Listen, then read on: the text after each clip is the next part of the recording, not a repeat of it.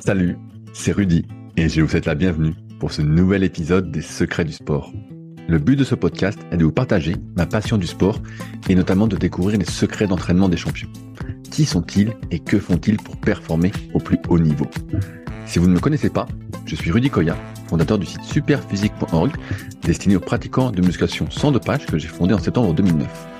Sur ce site, j'ai écrit des milliers d'articles, fait des milliers de vidéos et je fais des podcasts depuis maintenant plus de 10 ans avec toujours la même ligne de conduite, trouver des réponses à mes questions.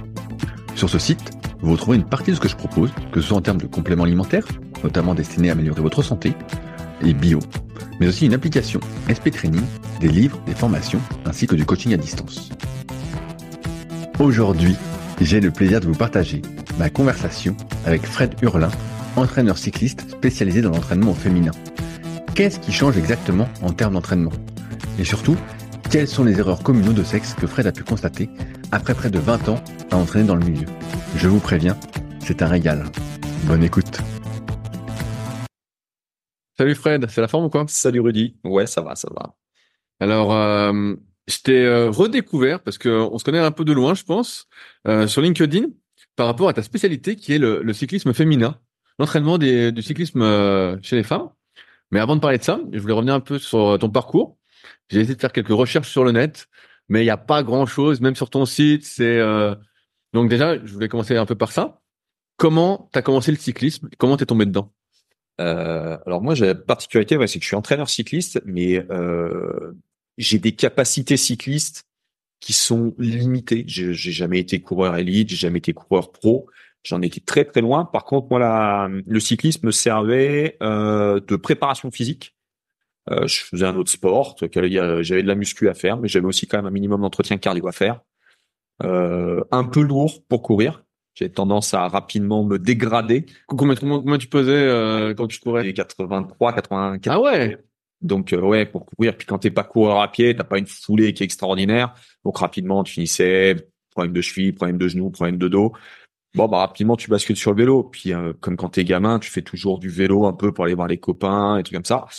Bah c'est le truc tout de suite qui m'a pris. Et d'ailleurs, ça m'a un peu coûté la fin de ma carrière sportive parce qu'à un moment, bah, mes entraîneurs ils m'ont dit écoute, tu fais plus de vélo que ton sport initial, donc euh, bah va faire du vélo quoi. Et puis quand je suis rentré à la fac en STAPS, euh, je savais d'ores et déjà que j'irais pas bosser dans mon sport initial. Euh, mais par contre que bosser, il y a deux sports qui m'attiraient sur la conception de l'entraînement, c'était le triathlon. Et dans le triathlon, il y avait vraiment la partie cyclisme et donc le cyclisme. Donc ce qui fait que moi je suis rentré dans le cyclisme là-dedans. Euh, mais euh, mais par contre, c'est vrai qu'il y a plein de il y a plein d'entraîneurs qui sont des anciens très bons coureurs, voire des coureurs pro. Non, moi j'ai gagné trois courses saucisson, c'est tout, c'est tout. Mais par contre, j'adore la, la complexité de l'entraînement euh, en, en, cyclisme et ce que ça implique intellectuellement parlant. C'est quoi ton sport initial? Alors moi, je faisais de la voile olympique. De la voile olympique? Ouais. ouais, Est-ce que tu peux expliquer un peu ce que c'est? Euh, bah, Aux Jeux olympiques, donc il y a la voile, il y a dix séries, dix bateaux différents. Donc il y a de la planche à voile, il y a du catamaran. Et donc moi, je naviguais sur un bateau qui s'appelle du laser. C'est un bateau qui fait 4 mètres de long, un petit peu plus de 4 mètres de long, qui est très simple, euh, avec juste une grande voile. On est tout seul dessus. Euh, et euh, tout le monde a le même bateau. Donc il n'y a pas de développement technologique sur le bateau. C'est limite, tu vas chez le marchand, t'achètes le bateau, tu auras le même bateau que le champion du monde, le champion olympique. et donc moi, je naviguais là-dessus. J'ai fait 15 ans, 15 euh, ans de d'équipe de France, à aller euh, du pôle de La Rochelle à Marseille, à Antibes, à essayer d'aller aux Jeux Olympiques. Mais là aussi, autant en cyclisme, j'ai jamais eu des capacités. En voile, j'avais vachement plus de capacités, euh, sauf dans le crâne. Donc, j'ai des bonnes capacités. souvent, on me disait que j'étais champion du monde de l'entraînement. Mais en course, je me liquéfiais. Ok. C'est comme ça. Mais voilà, c'est quand même un, bateau qui est très physique quand il y a du vent. Euh, parce que le, ton poids de corps contre la force du vent. Et donc c'est bien beau d'être d'être lourd ou quoi que ce soit, mais il y a un moment, tu as quand même des courses qui durent, euh, tu peux avoir trois ou quatre courses qui durent 45 minutes dans la journée. Ah ouais, ça c'est hyper physique. sur une semaine olympique, ça dure euh, entre 4 et 6 jours. Même maintenant, ça dure un petit peu plus longtemps. je suis encore un petit peu la voile, ça dure encore un petit peu plus longtemps. Et donc il faut quand même un minimum de qualité cardio. Euh, ne serait-ce que déjà pour bien récupérer entre chaque course et de jour en jour sur un championnat. Et donc, bah moi, ça, c'était sur, c'était sur le vélo que ça se passait. Quoi. Ouais, j'allais dire, c'est ouais, c'est hyper sur le vélo donc pour le bas, mais aussi de la muscu pour le haut, j'imagine? Ah ouais, bah ouais, ouais, ouais, ouais, parce qu'en fin de compte, bah idéalement, c'est d'avoir du poids sur le haut du corps, parce que comme ça, tu l'excentres du bateau. Euh, et puis bah moi, je suis pas très grand. Combien tu mesures? Moi, je fais 1m80. C'est pas grand pour la voile Non, non, non, non, non. Le canon, euh, le canon, le gabarit idéal pour du laser, c'est pas loin d'un mètre 90 pour 85 euh, kilos. Ok. Le gars avec qui je m'entraînais, on était en, en pôle ensemble, qui était un, qui est un super pote, euh, qui s'appelle Jean-Baptiste Bernaz, qui, je crois, va faire là pour Paris ses cinquièmes Jeux Olympiques sur ce bateau-là, sur le laser. Euh, il fait, euh, je pense, un petit peu plus d'un mètre 90 pour 85 kilos. Ok, ouais, donc c'est. Donc euh, toi déjà, tu vois, tu fais 10 cm de moins, donc et puis ben euh, moi j'ai plutôt un gabarit à 75 kilos plutôt qu'à 85 kilos.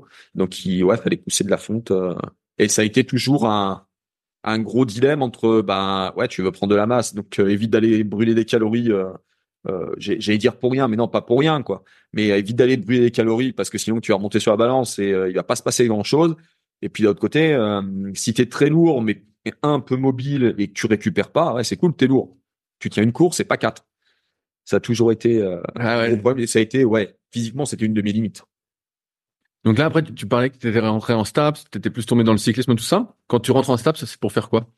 Entraîneur. Je sais que je vais être entraîneur. Au début, c'est vrai, je me dis, bah, je vais entraîner en voile. Mais, euh, mais j'ai jamais été dans le moule.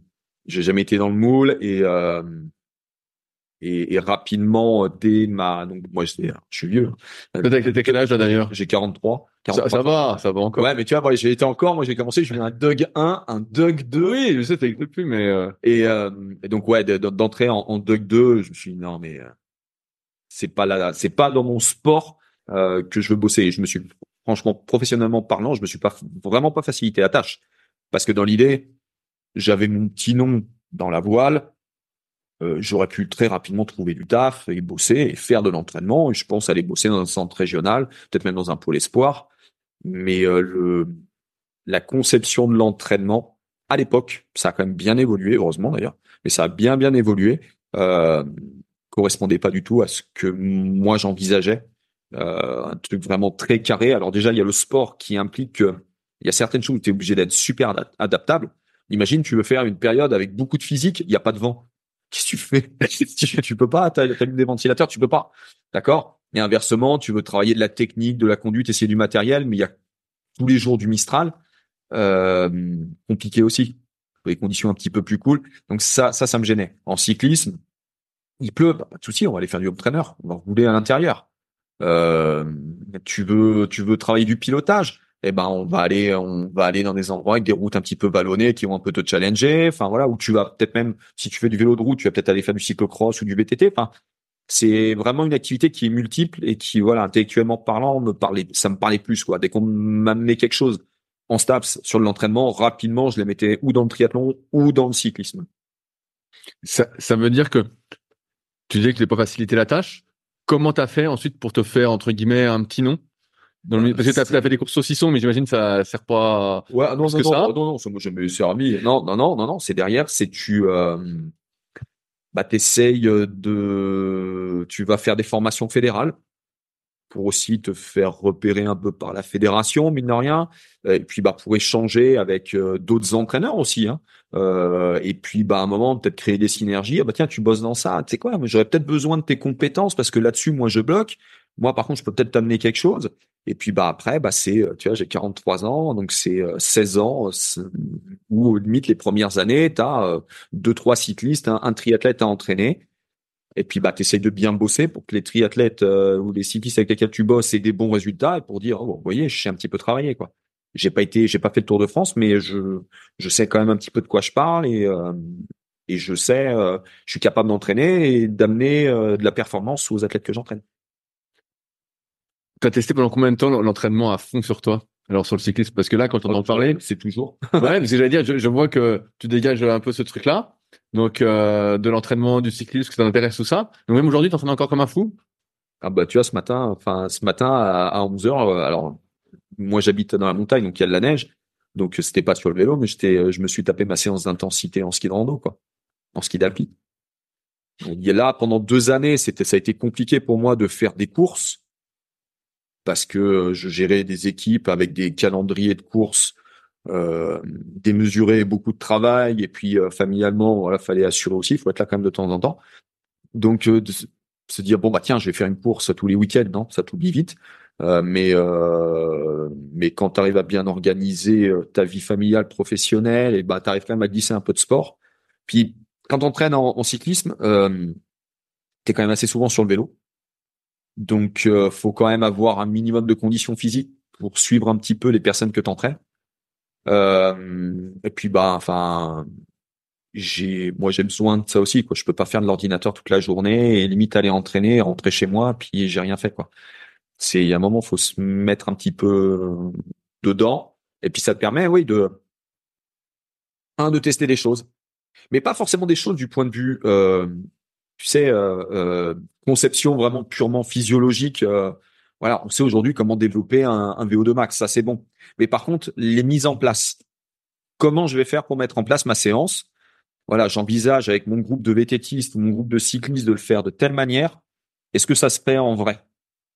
Bon, bah, tu te la mets en place sur toi et tu vois un peu où est-ce que ça bloque, où est-ce qu'il va, où est-ce qu'il va falloir être un petit peu malin sur la mise en place pour que le plus rapide et le plus lent, bah, qu'il n'y ait pas trop d'écart, par exemple, tu vois, ce genre de choses. Le meilleur moyen encore, c'est d'aller euh, sur le terrain et puis de faire la séance. Jusqu'où jusqu'où t'as grimpé? Parce que là, tu parles de gérer des équipes. Mmh. C'est quoi gérer des équipes? Est-ce que tu peux m'expliquer ce que, ce que tu fais un peu? Bah, jusqu'en 2022, à chaque fois, j'étais juste le maillon d'une chaîne. Quoi. Je venais en tant que DS euh, remplaçant. Sur des grosses équipes? Ouais, sur des équipes de Coupe de France. Ok. De France féminine. Euh, et donc où je venais en tant que mécano, en tant qu'assistant, je venais filer un coup de main. Et en 2022, j'ai eu la chance de, on, m'a filé une équipe toute neuve. Euh, alors malheureusement, les dirigeants pas été très cool et l'ont rapidement mis par terre alors que c'était une équipe on avait avec un staff euh, euh, super bon. Euh, on avait tout mis, on était euh, une équipe amateur, mais on avait un fonctionnement quasi professionnel. Et ça marchait. Euh, les filles, enfin dès la première course, on marque des points UCI. Donc pour une équipe amateur, ce qui est déjà pas mal du tout. Première Coupe de France, on la gagne par équipe. Deuxième Coupe de France, on la gagne par équipe et en individuel. Ce genre de choses, tu vois, extraordinaire, quoi voilà, tu t'y attends pas. Et, euh, et donc là, maintenant, moi, mon, mon rôle là, c'est je gère tout un club de cyclisme, alors qui est un club de VTT à la base, et sur lequel là, on vient de rajouter, on vient de greffer une équipe féminine sur route. Euh, il y a deux divisions en cyclisme féminin, donc on va commencer en division 2. Quand on va pas taper trop haut, pour histoire de bien faire les choses. Et donc là, tu gères tout. Tu gères euh, certaines cyclistes, tu les entraînes. Tu gères euh, la relation avec les autres entraîneurs savoir où elles en sont et qu'on soit tous au diapason vis-à-vis d'un planning de course. Euh, et derrière, tu gères de la logistique, tu gères de l'administratif, de la recherche de partenaires, de... Combien ça coûte une saison? Alors, une saison en National 2, ça coûte... Euh, nous, on part sur 50 000 euros. Ok. 50 000 euros. En National 1, euh, en première division, chez les femmes, il y a en 2022, j'avais 115 000 euros. Ok. 115 000 euros. Après, euh, en National 2, tu mets à disposition seulement quelques outils, des roues, euh, puis c'est tout. En National 1, en général, l'équipe fournit un vélo, fournit euh, des roues d'entraînement, des roues de compétition, enfin, et ton staff est un petit peu plus étoffé. Euh, L'année prochaine, on va tourner, euh, on va essayer quand même de bien faire les choses avec un mécano, un assistant. Parce que là, qui disait que c'est genre la mécanique, c'est toi? Ah non, non, non, non. C'est un temps, oui. Oui, oui, les anciens vélos qui n'étaient pas avec de l'hydraulique, euh, ouais, j'étais pleinement compétent pour ça. Maintenant, je prends plus le risque de faire une purge de frein euh, et qu'une et qu'une fille, tout simplement. Mais c'est tout simplement du juste du point de vue de sécurité. Qu'une fille, euh, à un moment, il y a une bulle d'air dans le circuit de freinage et elle appuie sur les manettes et le vélo il s'arrête pas, quoi. là, tu te dis, waouh, ça finit à l'hôpital, c'est toi, tu t'es loupé. Donc, et puis, tu peux pas être partout. Tu peux pas être partout. Euh, donc, euh, donc là, c'est j'aurai euh, j'aurai un mécano qui est en place arrière dans la voiture de direction sportive pour intervenir lorsqu'il y a une crevaison. Toute façon, le directeur sportif en course, il n'a pas le droit de quitter le volant. Donc moi, j'ai pas le droit de descendre parce que tout simplement, je suis côté gauche de la chaussée et il y a des cyclistes qui peuvent me dépasser. Donc si tu ouvres la portière et qu'il y a une cycliste qui arrive à fond, ça peut être un peu problématique. Et, et donc un, un assistant ou une assistante, alors qui est là pour de la logistique et qui est là pour faire des ravitaillements en bord de route tente des bidons en bord de route. parce que les coupes de France, alors chez les hommes comme chez les femmes, sont quand même assez toniques. Et euh, c'est pas comme au Tour de France où euh, euh, ça roule à un tempo un peu cool entre guillemets, hein, d'accord? Ça redescend la voiture, ça vient chercher un bidon, ça revient dans le dans le peloton relativement facilement. En Coupe de France, les parcours sont assez alambiqués. Tu as des petites routes et c'est extrêmement violent. Donc c'est très rare que les cyclistes aient vraiment cette possibilité de redescendre dans la voiture, rendre un bidon vide, prendre un bidon plein, reprendre sa place dans le peloton. Donc euh, c'est pour ça qu'il faut des assistants en bordure de route qui eux vont tendre les bidons pour que les cyclistes puissent se ravitailler euh, parce que ça boit hein, quand même hein, ces petites bêtes. Hein. Ça boit ça. Je vais revenir après. J'ai vu, euh, tu parlais du triathlon, tu avais fait un bouquin sur le triathlon. Ouais. Alors, euh, quel est ton parcours un peu dans le triathlon? Euh, Alors, en fin de compte, c'est ce qui m'a vraiment lancé professionnellement. Il se trouve que j'avais une mon ex-femme faisait du, du triathlon, a fait de la voile. Et puis, quand elle a voulu reprendre le sport, elle a découvert le triathlon. Et euh, tout de suite, ça a été, ouais, je veux faire ça. Je veux faire un Ironman. Ah, direct. ok, d'accord. Ok, ok. Soyons fous. Et euh, elle l'a plutôt bien fait. Alors, dans un temps qui est anecdotique, mais elle l'a bien terminé. Mais derrière, en fin de compte, la, la greffe avait pris. Elle fait, ouais, je, je veux faire ça, quoi. Donc, euh, c'est là que j'ai vraiment commencé à rentrer dans la démarche entraînement de triathlon, l'agencement de séance entre de, la natation, du vélo, de la course à pied. Euh, Mais longue distance alors, très longue distance. Ouais, ouais, ouais. Donc là, c'était sur du half, donc demi Ironman et Ironman. Et euh, et c'est là que un, moi, j'ai continué à me former. Et puis, euh, il a fallu rentrer aussi justement dans la spécificité d'une athlète féminine et qu'on peut pas balancer euh, de manière euh, un petit peu brutale un plan d'entraînement comme on le ferait avec les hommes, même si on a un peu quand même le même fonctionnement qu'une femme, mais on est vachement moins fragile et on n'a pas ces indices de fonctionnement physiologique qu'ont les femmes. Et ces deux indices, hein, euh, très clair, bah, c'est l'ovulation et, euh, et, le début des règles, qui permettent de savoir à peu près où on en est hormonalement.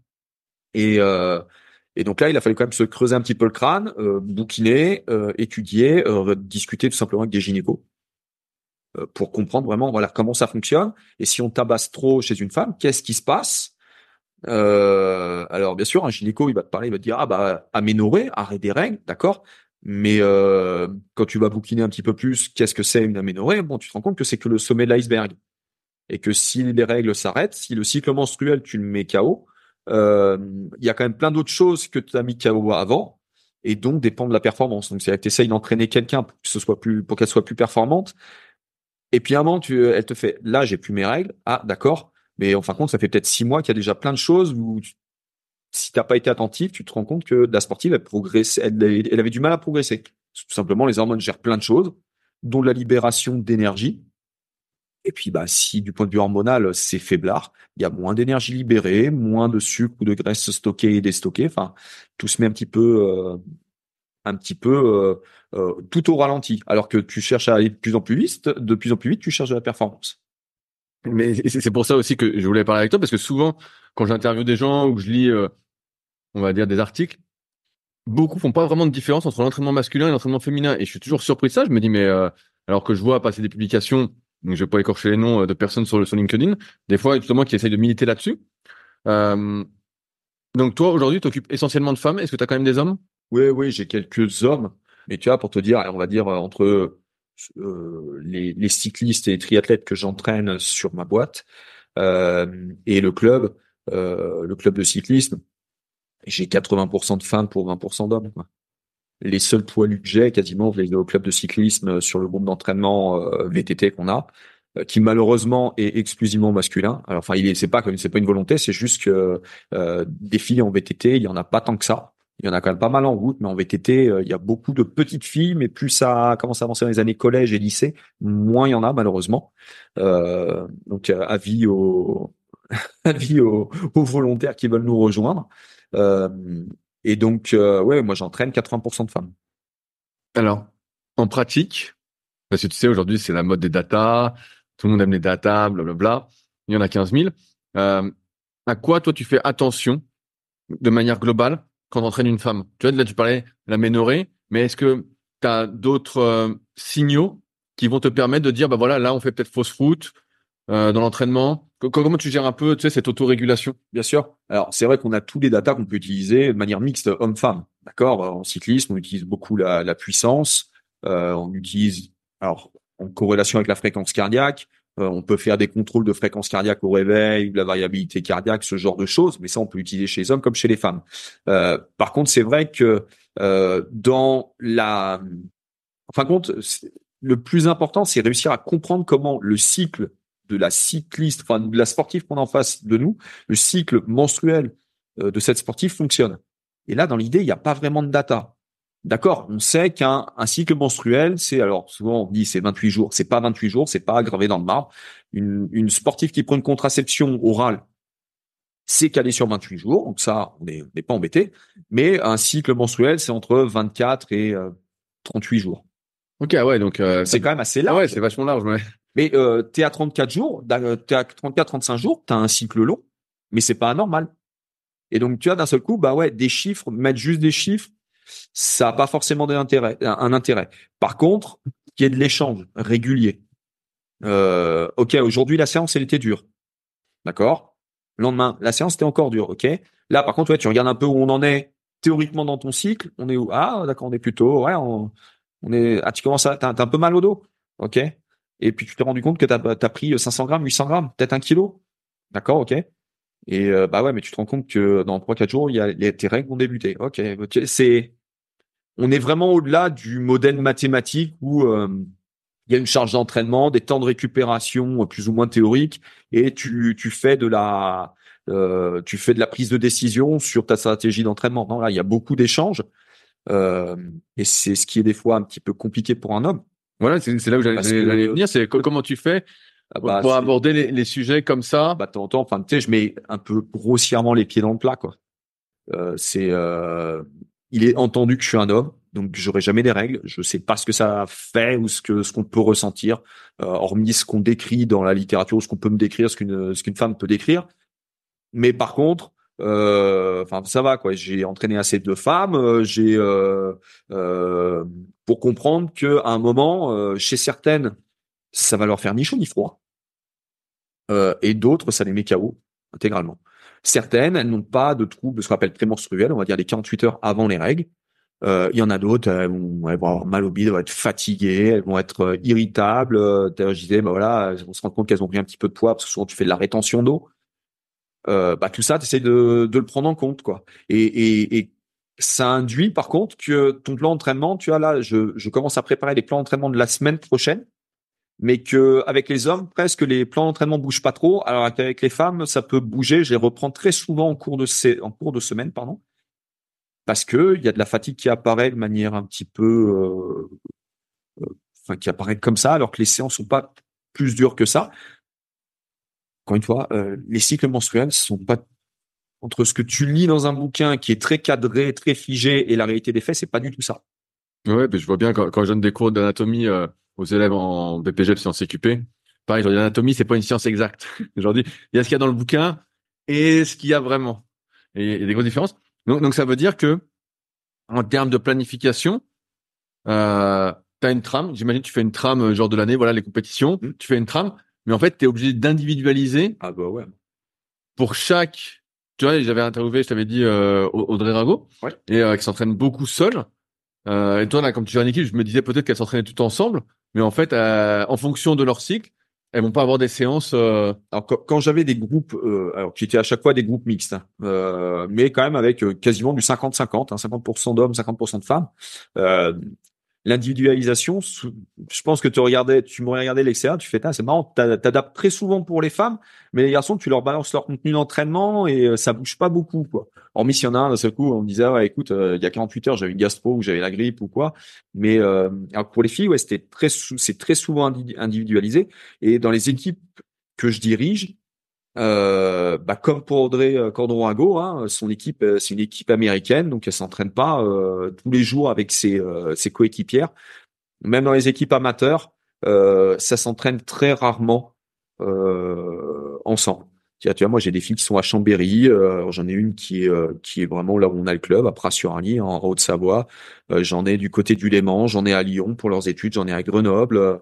donc c'est-à-dire qu'elles vont se retrouver dans la saison pour de l'entraînement Là, ça fera neuf jours au total. Un week-end neuf jours ensemble? Ouais, deux jours de cohésion. Ah ouais, c'est rien du tout. Et un stage, euh, un stage euh, quelques jours avant la reprise de la saison. Et après, elles seront en course. tu, tu dois être entre guillemets dégoûté. Imagine tu fais un stage et euh, t'es la personne qui a ses règles à ce moment-là, qui a, qui a tous les syndromes euh, que tu décris, et tu peux pas vraiment faire le stage avec les autres. T'es dégoûté. Ouais, ouais, bah ouais, ouais, ouais. Mais ça, à la limite, tu peux pas y faire grand. Ouais, bien sûr, bien sûr, je comprends. Alors, il y a des choses. Alors, gynéco m'entend, ils vont tomber à la renverse. Mais, mais c'est une réalité pratique des faits. Euh, T'imagines, tu une course, une course importante. et il se trouve que tu prends une contraception orale et puis, bah, pas de bol. Ta course super importante. Peux prendre les championnats de France. Ça tombe. Euh, alors, en général, c'est un week-end. Et puis, bah, tes règles se déclenchent théoriquement ce week-end-là. Euh, Bon, les gynécos vont pas aimer que je dise ça, mais c'est, bah, tu continues à prendre ta, ta contraception orale parce que tu vas continuer à faire un apport euh, d'hormones artificielles. Et puis, bah, dès que ta course elle est passée, alors ça veut peut-être dire que tu vas continuer, tu vas reprendre une pilule, peut-être deux pilules, d'accord, pour ne pas déclencher tes règles. Et quand tu vas arrêter de prendre ta pilule, tes règles vont se déclencher. Tu vas les décaler de 48 heures. C'est des choses qui, dans l'idée, ne sont pas à faire. Euh, mais on peut imaginer, euh, on peut imaginer malheureusement euh, ce genre de choses. Euh, T'es sur ta course, euh, sur une course super importante, et bah ouais. Et puis bah malheureusement, euh, t'es on va dire 24-48 heures avant les règles, euh, t'es pas bien du tout. Euh, et euh, puis bah quand t'as des règles, peut-être que t'as des règles abondantes, et puis bah là aussi t'as as franchement. Qu'est-ce que tu veux faire du vélo à ce moment-là quoi? Et en plus moi dans dans ma planification, dans la manière dont j'organise l'entraînement, c'est vraiment une période des, des règles que je sacralise. C'est-à-dire que il y a pas, enfin il y a pas de vélo quoi. Il y a autre chose à faire.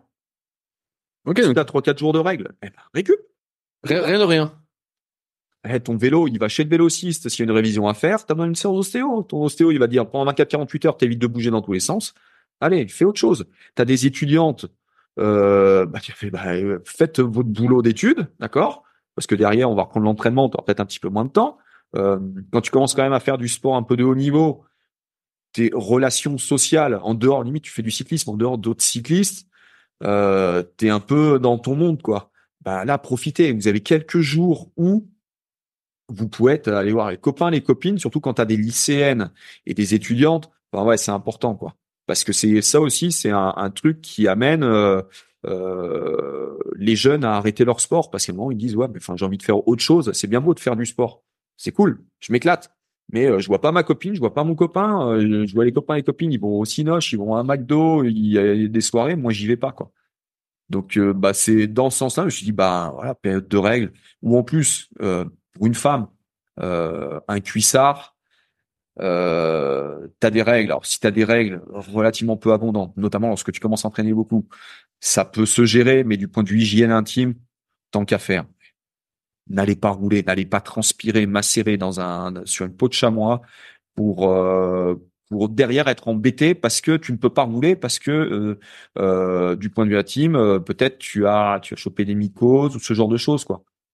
Évidemment, tu t'investis, quoi, juste t'investis sur le fait que tu as de la récup qui tombe régulièrement et que tu es sûr que voilà, euh, on va contrôler du point de vue médical, voilà, du point de vue hygiène, il n'y a pas de problème.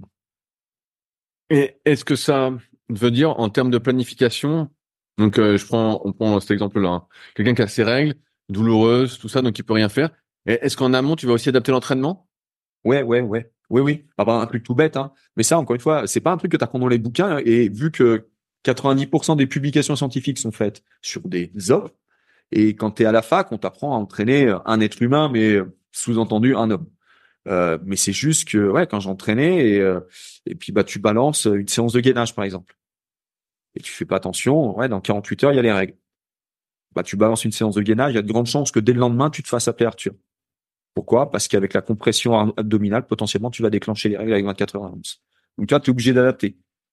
Faire du gainage, tu sois en triathlon, enfin, quel que soit le sport, ouais, tu es obligé d'en manger. C'est comme ça que tu as un châssis qui est un peu solide. Ouais, mais il y a peut-être un moment, on approche des règles, on va dire 48 heures avant euh, tes séances de gainage, tu les mets de côté, tu vas pas les, tu vas pas les sortir. Euh, tu vas peut-être commencer aussi à, à limiter. Euh, moi, toutes mes cyclistes font de la muscu euh, deux fois dans la semaine allègrement. Euh, bah, tu peut-être euh, là aussi limiter. Tu as des exercices sur lesquels là aussi tu auras des fortes, des fortes contractions abdominales parce que tu charges lourd. Euh, tu t'envoies sur des fentes ou sur ou sur des demi squats. Euh, là aussi, il y a de grandes chances que euh, tu te fasses un peu incendier le lendemain parce que tu as involontairement déclenché des règles avec 24 heures d'avance Alors, en général, elles sont pas super contentes. Euh, et euh, et euh, on va dire que dans les 5-6 jours avant les règles, je mets pas je mets pas d'intensité. Ah ouais, donc tu coupes vraiment longtemps avant. Ouais, non, mais attention, enfin, tu sais pas que tu coupes, mais c'est que euh, tu vas te consacrer plutôt à de l'endurance. Et quand tu fais un sport d'endurance, c'est quand même ta base. Et euh, tu vas mettre de l'endurance, on va bosser là-dessus. Euh, tu peux commencer à venir bosser, euh, enfin, ou de l'endurance base, vraiment de la zone 1, où tu commences à venir chercher les seuils. Mais c'est tout, quoi. S'envoyer des séances d'intensité sur du court court, peu d'intérêt, a, priori peu d'intérêt physiologique sur euh, développement de la force, mais encore une fois, c'est pas tant que il y a pas, il y aura pas de développement de force, mais tu vois, c'est pour les inconvénients, ce que ça peut générer euh, de manière euh, ce que tu peux provoquer involontairement, voilà, tu, tu vas tu vas couper un peu. Mais d'autre côté, tu sors des règles. Normalement, hormonalement, ça, ça remonte jusqu'au moment de l'ovulation. Là, tu peux tabasser. Et si tu veux mettre de l'intensité, tu veux mettre de la muscu lourde, a priori, l'organisme de la femme répond super bien. Mais est-ce que d'un point de vue performance, toi, je dérive un peu, si une femme est en aménorrhée, donc elle pas ses règles, ouais. Est-ce que c'est pas mieux finalement pour l'entraîner tout le temps à fond, pour tabasser tout le temps? Bah ouais, mais non. Mais voilà, je, pose, la question. Non, non, non, parce que tu vois, euh, encore une fois, hein, euh, les règles, c'est ce, enfin, c'est ce qu'on voit. Bah ouais, ouais, il y a une perte de sang, c'est ce qu'on voit. D'accord? Donc c'est vraiment le sommet de l'iceberg. Euh, mais tes hormones, œstrogène, progestérone, testostérone, même chez la femme, même si c'est des taux bien plus faibles que chez les hommes, il y a une production. Euh, et il y a des variations, mais euh, ça intervient sur le système reproducteur féminin, mais ça, intervient aussi dans la mise en stockage des glucides sous forme de glycogène, sur leur libération. Et si ça, ça commence à être détraqué, ça veut dire que potentiellement, tu as une cycliste qui va partir pour 4 heures de vélo, mais au bout de 2 heures, elle est sèche. pourquoi? Parce qu'elle a pas mis, elle a pas été capable de mettre en stock les glucides qu'elle a ingérés. Donc, en compte, ses taux de glycogène sont plus faibles que d'habitude. Euh, et euh, au moment où tu vas par contre vouloir utiliser à mort euh, les glucides musculaires, bah ouais, mais là aussi hormonalement c'est un peu faiblard, donc bah, il n'y a pas eu de temps de mise en stockage directement dans le muscle, donc il n'y a pas grand chose à libérer, et même le peu qu'il y a à libérer, c'est pas super bien libéré. Donc ce qui fait qu'il n'y a pas de performance. Et puis dans truc, et un dernier truc, c'est que bah, c'est bien beau d'entraîner en continu, en continu, en continu. Il y a un moment, faut quand même souffler, quoi. Tu rentres après en surmenage fonctionnel, tu es en surentraînement. Quel intérêt? Tu vas pas progresser. Tu vas mettre ta santé en danger. Tu peux te blesser. Mentalement, en règle générale, t'es pas dans, un super mood, quoi. Euh, enfin, tu te rends compte que tu dégrades plein de choses, quoi. Et là aussi, il y a, y a ce que tu lis dans le bouquin, mais après, moi, c'est l'expérience que j'en ai vécue, euh, où tu te rends compte à quel point tu peux faire mal. C'est, vous pouvez presque apparenter ça à de la violence. Indirectement, tu es là pour aider une sportive, l'amener vers la performance. Euh, mais il y a un moment où tu pousses à entraîner, à, t'entraîner, à t'entraîner, à t'entraîner, et tu vois qu'à un moment, boum, tu casses malheureusement la sportive ou le sportif, et ça arrive très régulièrement. Parce que c'est parce que tu balances un plan d'entraînement que déjà, un, tu as la garantie de performance, et deux, tu as la garantie que le sportif que tu entraînes, il va être assez solide pour assumer ça. Et tu vois que derrière, tu fais quand même des dégâts et tu peux faire des dégâts, des dégâts sur du long terme. Euh, une femme, potentiellement, tu la mets en aménorée. Euh, si elle fait euh, 3, 4, 5 ans de sa carrière sportive en aménorée, donc ok, tu arrives à la faire progresser, mais moins que si elle avait un fonctionnement hormonal normal. Euh, et puis derrière, euh, si après la carrière sportive, il y a quand même une vie, euh, il y a une vie après. Et moi perso, je veux pas être responsable. C'est un peu égoïste, hein, mais je veux pas qu'une ancienne sportive qui veut avoir un enfant ne puisse pas avoir un enfant parce que j'ai mal géré son entraînement et qu'on a tellement tabassé qu'on l'a cassé intérieurement, physiologiquement parlant. Et là, c'est de l'expérience personnelle. Hein. Euh, la mère de ma fille, il lui a fallu euh, bien un an et demi à deux ans euh, de suivi gynécologique pour retrouver ses règles, ovuler. Pour... Est-ce que tu as déjà vu des, sportifs chez qui ça revenait pas? Ouais, ouais, ça arrive. Ouais. Mais ça revient pas du tout? Ouais, ça revient pas du tout. Et, et, attention, hein, c'est encore une fois là, tu ça impacte le côté. je veux avoir un enfant. Hein mais derrière, tu finis avec des gens qui fatiguent rapidement, qui ont tout de suite des, des moments, euh, euh, s'ils travaillent beaucoup, tu vois, on va prendre juste leur activité professionnelle, ils travaillent beaucoup, et des moments, bon, ils tombent malades, et puis ils ont plus d'énergie, euh, ou euh, qui ont des, euh, des accès dépressifs, parce que les hormones gèrent les humeurs. Ah, ce problème, c'est que tu as, un peu cassé tout ça, tu as un peu détraqué tout ça, Et, euh, et, et derrière, ben ouais, tu t'en payes les t'en payes les pots cassés quoi. hein, et- Ouais, je je pose cette question parce qu'en en muscu, c'est un truc contre lequel, bah, depuis longtemps, c'est des régimes hyper restrictifs. Et même chez, chez les gars, en fait, ça, bah, ils leur taux de testo diminue à fond. Ils en Ouais. produisent de moins en moins. Et des fois, ça met des années et des années à revenir. Et donc, euh, bah, c'est pour ça que je voulais avoir ton avis là-dessus. Chez les femmes, c'est pareil. quoi. Ouais, ouais, faut, faut, enfin, il y a, au-delà de la performance, la performance, moi, je la mets quand même, je suis un entraîneur de compétition, mais je la mets quand même assez rapidement au second plan, quoi. Parce que déjà, ton sportif, tu le casses régulièrement, tu peux pas l'entraîner, peux pas l'entraîner régulièrement. Et seule la régularité de l'entraînement permet des progrès. Donc, c'est bien beau de t'entraîner lundi, mais le mardi, mercredi, t'es courbaturé, t'es tout cassé, et tu peux te entraîner que le vendredi. C'est pas très productif. Mais euh, derrière, tu as le côté vraiment, ouais, santé, quoi. C'est-à-dire que tu vas arrêter ta carrière, t'es, euh, t'es cycliste professionnel. Je crois qu'Audrey, elle doit avoir 34 ans, un truc comme ça. Quelque chose comme ça. Euh, elle, elle va arrêter sa carrière l'année prochaine. Enfin, euh, voilà, elle aura peut-être 35 ans quand elle va arrêter sa carrière. T'imagines si elle était mais complètement pétée à l'intérieur physiologiquement, euh, bah c'est cool. Hein. Jusqu'à 35 ans, t'as fait du vélo de compétition, t'étais pro, et derrière ta vie, c'est quoi? T'as pas d'énergie, tu peux pas avoir d'enfant, potentiellement parce que t'arrives jamais à relancer la machine. Euh, t'as des t'as des accès dépressifs, mais enfin, elle est pas belle ta vie quoi en définitive. Elle est pas belle ta vie. Et faut quand même y penser quand t'es éducateur sportif, ça fait partie à mon- sens du, du job. Ah, mais c'est bien. J'aime bien tout ce que tu dis. Non, mais enfin, mais encore une fois, hein, c'est pas des choses qu'on t'apprend à la fac, c'est pas des choses qu'on t'apprend. Alors, on a passé un BP, un DE, un DES. Euh, là, c'est de l'expérience pure et dure, quoi. Tout simplement. ça, ça fait combien de temps que tu entraînes des femmes? Euh, écoute, ça fait 18 ans que j'entraîne, ça fait 15 ans que j'entraîne des femmes. Ok. Mais tout simplement, moi, c'est juste qu'aussi, tu vois, je l'ai vécu, quoi. J'ai, euh, bah ouais, tu, tu casses des sportifs aussi, hein. J'en suis pas fier, mais ça fait partie du job. Euh, et, et, et moi, j'ai vu la mère de ma fille qui, bah, le jour où elle a voulu avoir un enfant, euh, ben, j'aurais pas aimé être à sa place, hein, parce que les, euh, les visites chez le gynéco tous les mois, euh, je pense qu'elles s'en seraient bien, elles s'en seraient bien passées. Donc, euh, je vous fais pas un dessin sur les examens et trucs comme ça, mais euh, ouais, faut y penser. Et puis tu vois, ouais, le désarroi d'une d'une femme qui veut avoir un enfant et qui rentre de chez gynéco, qui te fait ouais, bah j'ai toujours pas mes règles et j'ovule toujours pas quoi. Et ça fait peut-être un an qu'elle est suivie, qu'elle a un traitement hormonal et que bah ça marche pas quoi. Donc là, c'est euh, ça ça ça te travaille. Tu fais ouais, là il y a des fois on a peut-être fait des conneries. Tu vois, là, là, on parle d'entraînement, mais ça peut venir aussi en cyclisme. J'ai l'impression qu'il y a aussi un peu cette course au poids. Tu vois, quand, quand on voit le Tour de France, les mecs, ils sont vraiment euh, maigrichons. Ah, ils sont Même- ils sont ouais, on dit affûtés. Moi, j'appelle Ouais. ça maigrichons. Vraiment, ils sont maigrelets. Et tu dis, bah, ça non plus. Si, si t'es aussi maigre que ça, tu fais la course au poids pour un ou deux kilos, ça te fout en l'air aussi. pas de graisse, pas d'hormones. Pas de graisse, pas d'hormones. Donc euh, et ça, alors là aussi, hein, tu vois, tu sais le syndrome Reds, Oui, Euh, voilà. en ce moment. Bah, on en parle beaucoup pour les femmes, mais ça existe aussi pour les hommes. hein. Et euh, ouais, ouais, ouais. Bah, tous les sports d'endurance, à partir du moment où tu luttes contre la gravité, tu as cette course au poids. En trail, c'est la même chose. Donc en cyclisme, c'est la même chose. Euh, en ski, alpinisme, je pense que il doit y avoir quelques dérives. Euh, ah, à partir du moment où tu portes ton poids, tu essaies d'optimiser ce rapport poids-puissance.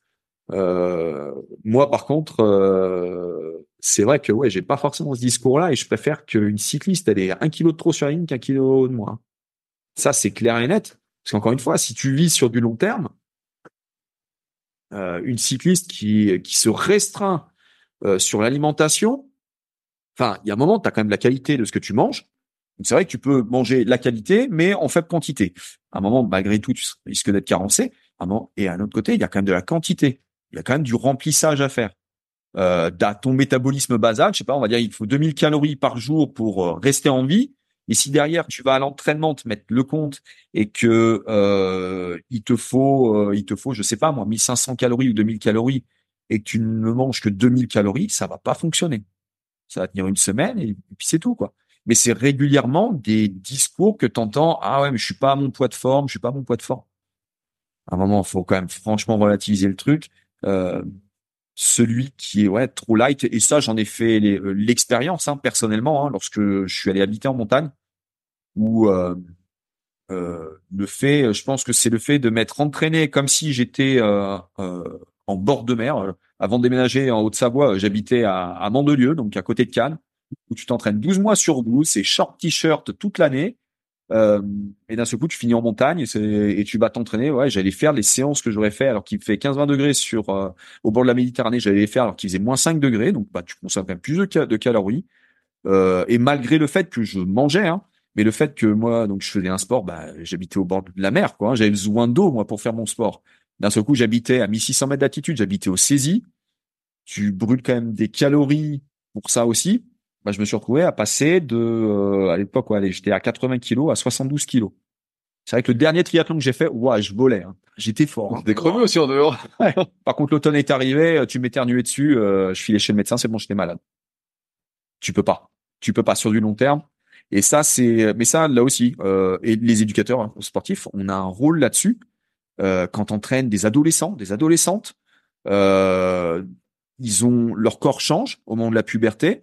Donc autant les garçons, limite, bah on s'épaissit, euh, on est un peu content, on se regarde dans la glace, on a pris du muscle, à peine on bouge, on prend du muscle. Bah les filles, euh, ouais, elles sont pas toutes, elles sont pas toutes logées à la même enseigne. Certaines vont prendre du poids, vont prendre du gras. Euh, et faut rapidement leur expliquer que c'est comme ça. Malheureusement, c'est comme ça. Si tu fais pas d'erreur dans ton alimentation, c'est comme ça. T'es faite comme ça. Donc cherche pas d'un seul coup à tout enlever, même enlever le sucre, le gras, il te reste quoi à manger? Et derrière, tu vas aller t'entraîner et tu veux de la performance? Ça marche jamais. Ça marche jamais.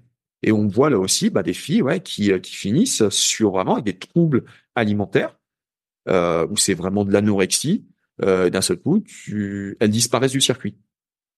Elles disparaissent du circuit. Où il y a de la contre-performance euh, à répétition, donc elles se lassent, elles arrêtent. C'est dommage. Ah ouais, non, mais je suis assez d'accord avec toi. Moi qui écoute plein de podcasts, qui interviewe pas mal de gens, je vois qu'il y, a, il y a toujours cette. Euh, après, on est dans un monde qui est beaucoup d'apparence. On voit les champions, tu vois, tu dis ils sont affûtés. Moi, je les trouve pas, ils font pas trop rêver. Et euh, tu te dis, bah forcément, si tu veux ce sport, tu dis, bah faut être affûté, faut perdre du poids, faut perdre du poids. Alors qu'on a tous, moi j'aime bien parler de ça en, muscu, on a un taux de gras idéal, propre à chacun, où on va être vraiment en forme. Et des fois, bah, comme la société veut que tu sois super sec, voilà tout ça, souvent ça correspond pas à ça. J'ai encore fait une vidéo ce matin là-dessus me disais euh, quelqu'un qui avait 30 ans, voilà, qui était en surpoids, il disait je veux le six pack. Je lui dis le six pack, tu l'as jamais eu, tu as 35 ans, à mon avis, ce sera pas quelque chose de santé pour toi, tu devoir rien manger pour l'avoir. Et à mon avis, c'est pas le truc qu'il faut avoir. Mais c'est vrai que quand tu vois les champions, comme c'est des exceptions, tu te dis euh, et, donc justement là, à un niveau toi euh, amateur, national 1, national 2, est-ce qu'il y a quand même un suivi diététique, tu vois, je veux dire, s'il y a quelqu'un qui, est-ce que c'est toi qui fais ça ou qu'il y a quelqu'un d'autre qui aide un peu sur le sujet? Alors, non, pour, pour, les, pour les grosses bases, entre guillemets. Ouais. Vous imaginez qu'en National 1, National 2, euh, on est euh, le cul entre deux chaises. Euh, certaines équipes, moi, alors 2002, de 2022, pardon, l'équipe que je dirigeais, hein, franchement, euh, les filles touchaient pas de salaire, hein, mais les, les contraintes étaient proches du professionnalisme. Euh, six coupes de France, 10 courses UCI où tu vas courir contre les pros, c'est quand même une certaine demande du point de vue entraînement. Et puis, ben, tout, allez, on va dire tous les deux week-ends, euh, aux quatre coins de la France en train de courir. Euh, malgré tout, ça, on ne l'avait pas. Euh, Mathieu Lambert, que tu as reçu déjà sur un podcast, est venu intervenir en avant-saison sur pour pour diffuser de l'information sur le côté sur le côté diète. Euh, moi, à mon petit niveau, parce que en STAPS, encore une fois, bien sûr, tu as des cours de diète, des cours de nutrition. C'est pas mon métier. Il y a des gens dont c'est le métier, donc vaut mieux avoir affaire à eux qu'à un entraîneur. Euh, parce que enfin on peut pas être bon partout quoi hein, euh, et euh, mais par contre c'est quelque chose sur lequel on revenait régulièrement. En plus en 2022 tu vois c'est c'est un peu particulier mais c'était une année où il a fait très chaud très tôt. On va dire que le, le 15 avril on était tous en short t-shirt ben quand il fait 35 40 degrés c'est ouais c'est vrai que t'as pas forcément très faim donc tu manges un petit peu moins. Ouais mais malgré tout tu vas quand même aller t'entraîner comme s'il faisait 15 degrés. Donc mange. Je me souviens d'une fille qui nous avait dit forcez-moi à manger, parce qu'elle elle, s'était rendue compte que dès qu'il fait chaud, elle mangeait moins. Donc, euh, euh engueulez-moi, forcez-moi à manger, parce que sinon, si je m'écoute, je vais me faire une salade de crudité bien fraîche parce qu'il fait chaud. Mais oui, ça va pas suffire vis-à-vis de mon activité. Donc euh, là, par contre, dans l'équipe que je dirige, que je dirigerai euh, en 2024, j'ai une personne qui va s'occuper de ça, qui va nous guider, qui va guider notamment sur la logistique en termes de quantité, de qualité. Qu'est-ce qu'on fait? Qu'est-ce qu'on fait? On va essayer, même si on sera en national de toute petite équipe, microscopique par rapport à ce qu'on peut voir aux équipes qui vont à l'autour de France, il y a, plein de choses qu'on peut mettre en place qui coûtent zéro et qu'on peut d'ores et déjà mettre en place parce qu'encore une fois, on veut, on a plein de jeunes, on a plein de juniors, des espoirs 1, espoirs 2, c'est-à-dire 19, 20 ans, et on est là pour leur donner les bases de ce qui sera potentiellement peut-être euh, leur euh, leur future carrière professionnelle parce que si elles sont assez fortes, si elles en ont la volonté, peut-être qu'elles deviendront pro. Donc on est là pour leur filer les bases et, euh, leur montrer que euh, on mange quoi. Et puis après, un deuxième truc, mais ça c'est très personnel. Moi, je suis gourmand et donc moi on mange quoi.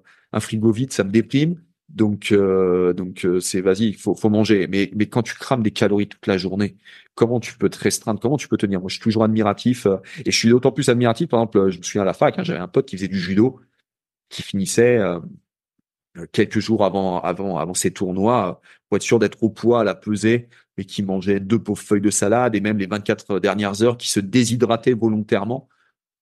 Comment ils faisaient Ouais, mais c'est un peu ce que font les, gars en, sport de combat, tu vois. J'ai eu, euh, mais c'est usant. Un combattant UFC, qui a pas UFC, mais un combattant MMA la, la semaine dernière, peut-être bientôt à l'UFC, on lui souhaite. Et euh, justement, il parlait des cuttings, tout ça. C'est sûr que les mecs se déshydratent, se foutent dans des saunas, ils y vont à fond. Mais ouais, c'est la voie de leur sport parce qu'en fait, tout le monde fait ça. Ouais, ouais. Euh... Ouais, mais c'est, mais c'est usant pour l'organisme. Ah, et là aussi, tu, tu veux durer un peu longtemps. Je sais pas si tu tiens très, très longtemps à ce, genre de régime. Ça ressemble à quoi le, le volume d'entraînement de, des filles de ton équipe? C'est, euh, c'est du, euh, si on va dire, c'est au, au, moins cinq entraînements par semaine. Ok. D'accord? Euh, certaines ont la chance, parce qu'elles ont des aménagements d'horaire pendant leurs études, de pouvoir doubler. D'accord? Euh, mais c'est essentiellement ouais sur cinq entraînements par semaine, ça représente euh, entre 12 et 18 heures d'entraînement par semaine. D'accord? Mais l'entraînement, ce que j'appelle l'entraînement actif, c'est-à-dire tu es, sur le vélo ou tu es en train de faire une séance de muscu. Euh, puis derrière, bah faut rajouter quand même tout ce qui est un petit peu plus passif, mais qui mine de rien te mobilise, c'est-à-dire ta récupération. Donc je sais pas, moi tu, tu tu viens de faire une grosse séance, tu mets les bottes de presso euh, ben ouais, dans l'idée, tu t'entraînes pas, mais tu fais pas ce que tu veux parce que tu as tes bottes sur les jambes, euh, tu peux pas, euh, j'en sais rien, moi, tu peux pas être en train de faire la cuisine ou en train de bricoler. Quoi.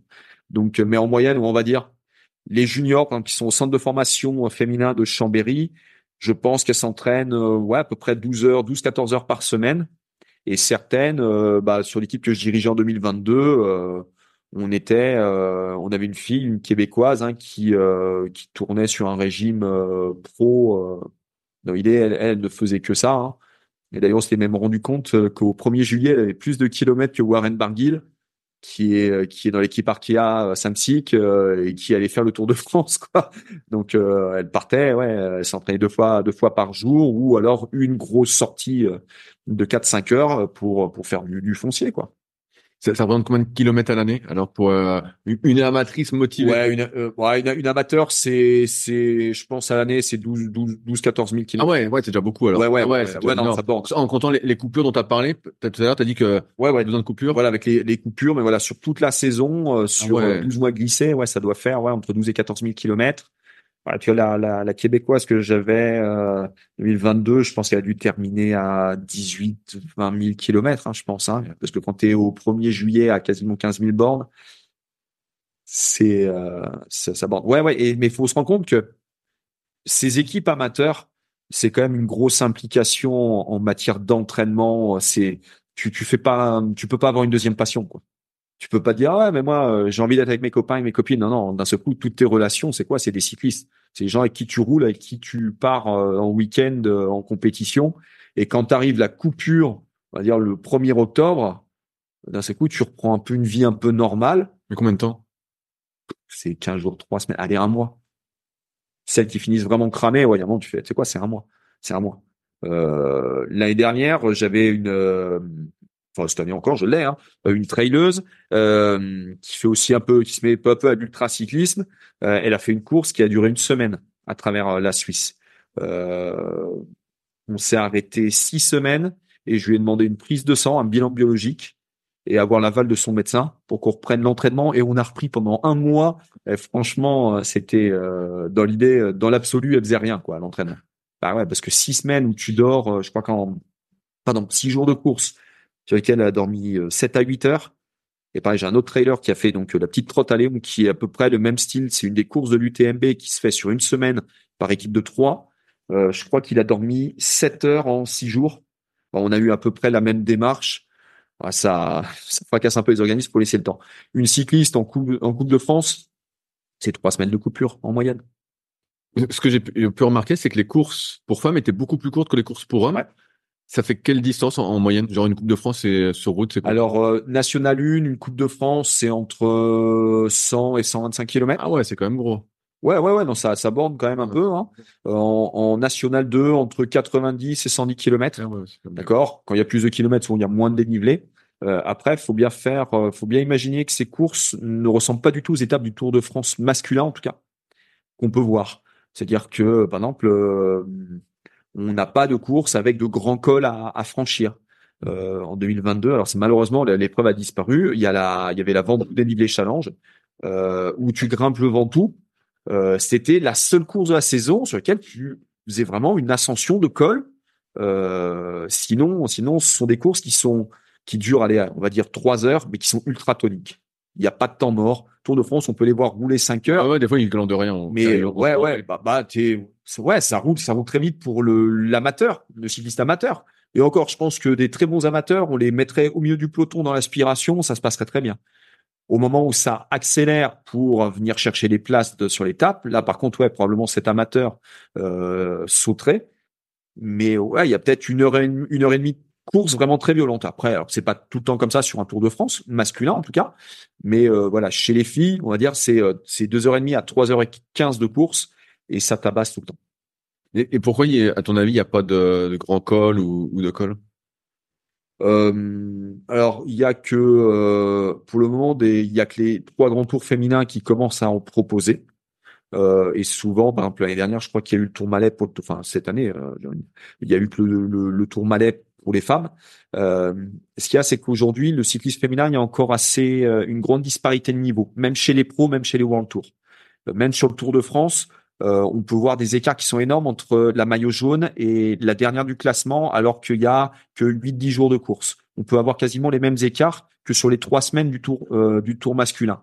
Donc mettre des longs cols, des étapes qui sont très proches de ce que font les hommes, ça aurait peu d'intérêt parce que l'intérêt sportif disparaîtrait. Euh, on exclurait très rapidement peut-être les deux tiers du peloton où ce serait juste de la survie et arriver dans les délais. Ce qui, ce qui n'a pas d'intérêt. Du jeu, c'est de ramener quand même un maximum de monde à la fin de la dernière étape et, euh, et qui est vraiment du jeu sportif. Et c'est pour ça que moi j'aime beaucoup les épreuves de Coupe de France, c'est qu'il y a vraiment du jeu sportif et euh, du, du, du, départ euh, du départ réel jusqu'à une arrivée euh, en général ça ça débranche pas et euh, et c'est des courses qui sont extrêmement dures à, à, gérer. Dans les sports d'endurance et dans le cyclisme, souvent on parle du volume d'entraînement comme étant le, le facteur numéro un. Est-ce que ces différences de niveau dont tu parles, tu penses que c'est dû à une différence de volume d'entraînement et peut-être d'années d'expérience? Alors, il y a les années d'expérience, mais très probablement de niveau d'entraînement, parce que euh, il y a en, en, cyclisme professionnel féminin, il y a deux, deux divisions. La World Tour, d'accord, donc ce sont les équipes World Tour qu'on peut retrouver aussi chez les hommes, hein, euh, avec des minimums salariaux qui permettent de vraiment vivre du cyclisme. Euh, même quand on est au salaire minimum, on roule pas sur l'or. C'est quoi le salaire minimum? euh, Salaire minimum, ça doit faire un équivalent, je pense, de 3000 euros par mois. Ok, ouais, donc tu t'en vis bien. Ouais. Voilà, ouais, voilà, ouais, tu, tu vis, t'es pas en train de te dire, ah, il faut peut-être que je prenne un petit boulot à côté ou quoi que ce soit. Euh, t'es en continental, donc la deuxième division euh, chez les femmes. Euh, tu as euh, chaque fédération nationale définit un peu les règles du jeu salarial. Il faut imaginer que euh, jusqu'en 2000, bah non, jusqu'en 2023, jusqu'à cette année, euh, de mémoire en continental en France, tu n'avais l'obligation que de salarier trois filles euh, et le minimum, bah, c'était au SMIC, c'est-à-dire le salaire ouais, voilà, la pays. La Ton équipe, il y a 12 filles. C'est-à-dire que tu as trois filles qui vont être payées temps plein, donc et elles sont payées cosmiques, donc faut quand même pas qu'elles fassent des folies euh, financièrement. Donc ok, elles peuvent s'entraîner plein temps, mais ça veut dire que tu as quand même les, les, trois quarts de ton équipe qui s'entraînent pas plein temps, ou elles sont étudiantes, elles ont de la chance, papa, maman assure derrière, ou elles ont un boulot à côté, donc elles s'entraînent quand elles peuvent. Euh, et il y a des pays où euh, le minimum salarial, c'est même pas le, le enfin c'est pas le SMIC. Limite en France, on peut presque dire, je, je sais pas combien le SMIC, peut-être à 1500 euros euh, ou à 1400 euros. C'est quand même pas mal. Il y a dans certains pays, selon la nationalité de ton équipe, ton SMIC, c'est peut-être, enfin, le, ton minimum salarial, c'est peut-être 600 euros. Qu'est-ce que tu fais avec ça? Euh, Il y a Tiffen Laurence hein, qui était chez euh, euh, chez Life Plus Wahoo, qui a arrêté sa carrière. Life Plus Wahoo est une équipe anglaise, elle est française. Euh, elle a arrêté sa carrière parce qu'elle fait, je peux même pas me prendre un appart. Enfin, et derrière, derrière, elle va te dire, ouais, mais enfin, moi, je suis obligé de bosser un petit peu à côté pour arrondir les fins de mois. Je peux pas prendre un appart. Euh, et donc, ce qui fait que c'est là qu'il y a une grosse disparité. Hein. Tu as des filles qui vont s'entraîner 25 heures par semaine, qui vont partir en stage au chaud dans le sud de l'Espagne ou ou sur le Teide pour se faire trois semaines de stage en altitude. Toi, tu es dans une équipe Conti, tu gagnes 600 balles par mois et tu vas t'entraîner. Euh, bah peut-être que je sais pas, t'es bretonne. Bah tu vois, on prend Tiffaine Laurence, tu t'entraînes en Bretagne. Alors ouais, il y a des très beaux jours en Bretagne, mais il y a des jours aussi où tu vas rouler, tu vas aller faire trois heures sous la pluie. C'est pas le même confort de vie. Euh, tu vas peut-être faire que trois heures sous la pluie, ce qui est déjà très bien. Ou les autres vont aller faire cinq heures sous le soleil. Bah ouais, quand tu arrives sur des courses où tu rencontres ces filles qui courent en World Tour, il y a des grosses différences de niveau, quoi. Et c'est pas que, par exemple, Tiffany Laurent, ça n'avait pas les capacités euh, d'aller faire des grosses places en World Tour, mais c'est juste que ces conditions de pratique et d'entraînement, ces conditions de, de salariat, parce qu'elle est professionnelle, était, elle était professionnelle, c'est pas les mêmes, quoi. Et, et, donc, c'est cette différence de volume, elle se fait vraiment sur euh, le court terme, entre guillemets, parce qu'on pourrait imaginer que euh, la, fille dont tu dis, je ne pas encore son nom, euh, et ben en fait, euh, jeune, elle a fait plein, plein, plein de volume, et finalement, ça allait amener, peut-être qu'en France, c'est moins développé, justement. Ah, c'est clair qu'on n'a pas, en France, on, on, surprotège les jeunes. Surprotège les jeunes. alors, il va de soi qu'emmener un gamin à faire 100 bornes à vélo a peu d'intérêt du point de vue ludique, alors qu'il est capable de les faire. Hein physiquement est capable de les faire. C'est vrai que du point de vue ludique, peut-être le gamin au bout de 30 bornes, il dit, papa, maman, on s'en là. D'accord? Euh, Mais c'est vrai qu'après, on surprotège. Quand on voit que les cadettes euh, courent en Coupe de France avec les minimes, c'est-à-dire que des fois, elles se font des courses de 40 km. Une cadette 2, six mois plus tard, elle va peut-être rentrer en Coupe de France senior, parce qu'elle est junior, elle va se prendre des courses de 90 km. Il y avait des gros écarts de volume. Et ça a toujours été un truc. Euh, et en fin de compte, dès que t'es cadette 1, t'es déjà en fin de compte préparé tes années juniors à monter progressivement l'entraînement en kilométrage sur des sorties longues et puis bah peu à peu à faire de plus en plus de volume de manière globale pour assumer peut-être ton passage en Coupe de France derrière. Il y a des pays où ouais ça roule tout de suite, ça roule tout de suite. T'es cadet, euh, t'es cadet, euh, tu vas faire euh, tes tes tes 10 000 kilomètres par an, tu vas les faire. En France, je sais pas s'il y a beaucoup de cadets hommes qui font 10 000 kilomètres par an. Mais après c'est comment dire, il y a ce que les éducateurs sportifs, ce que les clubs proposent, et ensuite euh, notre modèle éducatif qui fait que si t'es pas en sport-études, euh, quand veux-tu rouler? Moi, j'ai des lycéens, je les, enfin, je les perds. Non, enfin, ils s'entraînent différemment. Mais moi, j'ai des lycéens, ils avaient un entraînement le mercredi après-midi. Maintenant, ils ont cours. Euh, le gamin en troisième, il a, il a pas cours ou il a cours que le mercredi matin. Donc l'après-midi, il a l'entraînement. Il rentre en seconde, il a cours tout le mercredi après-midi. Enfin, tout, tout le mercredi, pardon, toute la journée. Bah voilà. Moi, j'ai perdu plein de cyclistes comme ça. Ils m'ont fait, bah, je rentre au lycée, j'ai cours le mercredi bah donc euh, j'arrête j'arrête le cyclisme parce que je vais me faire éclater en cours, je n'aurai pas assez d'entraînement. Et ils pourraient pas compenser sur le home trainer? Alors si là c'est ce qu'ils font, c'est ce qu'ils font. Hum, mais là aussi tu tu, tu t'uses hein, et rouler sur un home trainer c'est pas super fun. Hein. Euh, bah maintenant t'as, les, moi j'ai jamais testé mais tout ce qui est Zwift et compagnie. Ouais, Zwift et compagnie, mais c'est usant, hein, c'est usant. Hein. Euh, il y en a certains qui ont beaucoup progressé grâce à Zwift pendant les, les confinements. euh, mais voilà, parce qu'il y avait que ça à faire. Euh, mais mais ça use. Hein. Moi, je me bats euh, pour que pour que les cyclistes euh, ils fassent du home trainer de manière euh, assez light, j'ai envie de te dire quoi. Juste les, les, les séances de qualité. Et par exemple, moi, là, mes vététistes, les garçons, font le gros de l'endurance en ski, en ski de rando. Ils sont mis au ski de rando. Quand ils peuvent rouler dehors, parce que les conditions le permettent, ils y vont. Mais dès qu'il y aura vraiment assez de neige et que ce sera vraiment possible de rouler dehors, c'est ski de rando. Mais le nez dehors. T'es assez fan de l'entraînement croisé? Ah oui, oui. Ouais, ouais. ouais comme, on est ici, tu parles beaucoup de ski. C'est ski, mais c'est autre chose aussi. Ouais, mais tu vois, bah, c'est, ça pourrait être, euh, tu vois, j'ai, j'ai quelques cyclistes qui courent à côté. Parce que, par exemple, tu vois, ils font la saison de cyclocross. C'est que malheureusement, euh, des fois, les parcours de cyclocross sont tellement boueux que tu cours en, ou en portant ou en poussant le vélo. Donc, faut quand même savoir un petit peu courir. Euh, et puis, bah, elles aiment, elles aiment bien ça. Euh, nager. Nager pour le cycliste. Enfin, un cycliste, en général, il a une paire de jambes et c'est tout. Donc, aller un peu renforcer le haut du corps en nageant euh, c'est un peu la balnéo du pauvre. Euh, tu fais une bonne, non, mais c'est, tu fais une grosse séance, t'en as plein les, t'en as plein les jambes, va nager, tu vas voir la, la petite pression de l'eau sur tes jambes et puis bah le petit, le petit battement que tu vas mettre parce que tu, tu vas utiliser des petites palmes, euh, ça va te faire du bien. Et limite, tu vas sortir de, de la piscine, tu vas te sentir moins fatigué, tu vas, tu vas bosser un peu ton gainage dans l'eau. C'est, ça a plein ça a plein d'avantages. Tu parlais que les courses pour les femmes étaient des courses toniques. Mmh. Euh, Est-ce que ça, ça influence ta manière de planifier l'entraînement? Tu sais, il y a plein de planifications polarisées, pyramidales, bref, tout ça.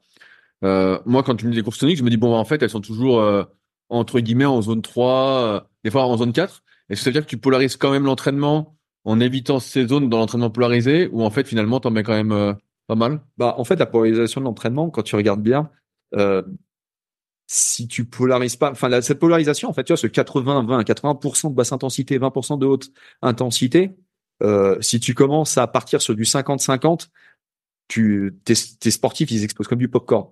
Euh, et assez naturellement, une saison se, se compose comme ça. Donc en fin de compte, on a enfoncé plein de portes ouvertes en disant la polarisation de l'entraînement. Mais moi, quand j'ai découvert la polarisation de l'entraînement dans des euh, dans, de la, dans la littérature scientifique, euh, vu que j'avais tous les datas de tous les triathlètes et cyclistes que j'entraînais avant, je me suis dit tiens, je vais regarder un peu moi. Est-ce qu'on est loin de ça? Est-ce qu'il faut que je fasse attention? Euh, oh, bah, Je sais plus. Je crois que j'étais à 79,5% en moyenne sur de la basse intensité et 20,5% sur de haute intensité. Tu vois, ça se fait assez naturellement. Mais même là, sur ces courses très toniques, ouais, ouais, elles sont obligées de prendre un maximum d'endurance. Tu peux pas tabasser tous les jours. Et est-ce que ça veut dire que comme pour les hommes, le seuil 1 est vraiment très très déterminant? Ouais. Dans la perte Ouais, ouais. Ouais, ouais, ouais, ouais. Ouais, c'est euh, parce que comme, comme elles roulent, tu vois, euh, elles sont toniques, donc elles sont un peu au-dessus peut-être? Ouais, tu étais entre les deux seuils et en fin de compte, tu vois, c'est être capable de d'avoir ce seuil 1, ce seuil très haut, c'est-à-dire avoir une vitesse de croisière qui est super rapide. Ou ok, je suis allé, je suis à état d'équilibre, je produis des lactates, très bien, il n'y a pas de problème. Mais pour le moment, ils entravent, ils entravent, ils entravent pas, pardon, euh, mon fonctionnement parce que voilà, je, je m'en sers derrière. Parce que en fin de course, quand ça a vraiment envoyé fort pour prendre l'échappée gagnante, pour peut-être se placer parce qu'il y a un sprint massif. Là, par contre, il va falloir se dire, euh, je suis pas fatigué, quoi. Ça fait deux heures et demie qu'on roule vite, mais je suis pas plus fatigué que ça. Et en plus, nous, les organisateurs sont un petit peu bislards, c'est qu'on a aussi des grands prix de la montagne, où on a des sprints intermédiaires, sur lesquels tu vas venir prendre des primes, tu vas venir prendre des points, potentiellement un maillot. Donc, c'est-à-dire que, tu vois, c'est, même si les filles, euh, même si elles voulaient faire la grève, dire, eh, on se réveillera à 30 bornes de l'arrivée. Non, elles peuvent pas parce que des fois, tu as un sprint intermédiaire au bout de, je sais pas moi, une fois, je crois qu'on en a eu un au bout de 5 ou 6 kilomètres. Un carnage. C'est-à-dire que le directeur de course libère le peloton, ça part comme s'il y avait que 10 kilomètres de course. Et là, tu vois que derrière, bah, les filles qui sont les moins en forme euh, explosent très rapidement et euh, parce que ça fait d'ores et déjà la, la, bataille ou pour le premier grimpeur ou pour le premier sprint intermédiaire. Est-ce que tu considères qu'une séance euh, entre les deux seuils, c'est une séance intense? Oui. Parce que souvent, tu sais, on, on dit voilà, c'est zone 4, 5 et zone 3, en fait, on, on oublie. Moi, moi, pour moi, j'ai l'impression que quand tu fais une séance, donc moi, je suis plus dans le kayak, euh, tempo, comme on entre les deux seuils, ouais. c'est une séance qui tabasse. Pour moi, c'est une séance, euh, putain, ça, ça impacte. Ouais, ouais, ouais, ouais. Ouais, puis en plus, alors après, on est tous là aussi, on est tous euh, euh, impactés, ouais, justement, c'est le bon mot, ouais, impactés par ce type de séance de manière différente. Ouais, moi, perso, ce genre de séance, mais ça me met des KO. Ben oui, moi, moi c'est pareil. Alors qu'une séance d'intervalle court-court, et puis bien calibré, hein, d'accord, hein, vraiment, on vient chercher les intensités. Euh, voilà, ouais, le lendemain, tu te réveilles, t'es un peu fatigué, mais il y a, y a pas mort d'homme. Une séance comme ça entre les deux seuils, c'est des séances d'allure, ouais, tempo, qu'on utilise aussi très souvent, par exemple, pour préparer des contre-la-montre, euh, pour les pistards, les pistardes pour de la poursuite. Mais euh, c'est euh, non, c'est quand même ultra violent. Hein. C'est quand même, ça commence à être quand même des intensités, des watts assez assez importantes. Hein. Sur le travail du premier seuil, souvent, ce qu'on peut voir un peu partout, c'est que les, les, gens le poussent, s'entraînent en fait un peu en dessous de leur premier seuil mmh. pour essayer de le pousser, pas. tu vois.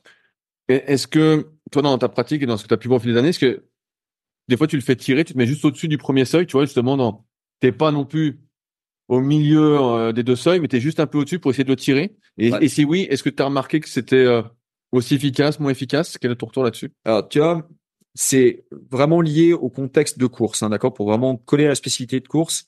Mais euh, en dehors des épreuves de contre-la-montre qui sont sur des allures relativement linéaires, des intensités, en tout cas des engagements physiques linéaires, parce que la vitesse, elle, par contre, peut varier euh, si tu es en descente, en montée. Euh, par contre, les courses en peloton, c'est ça accélère, ça ralentit, ça accélère, ça ralentit. Et donc c'est pour ça que moi j'aime bien faire euh, du euh, under-over. Ok. Un petit peu en dessous, un petit peu au-dessus, ce qu'on appelle euh, séance Jiménez, et qui sont en plus euh, plus ouais ludiques. Je sais pas si c'est le terme, mais ouais, sont moins monotones.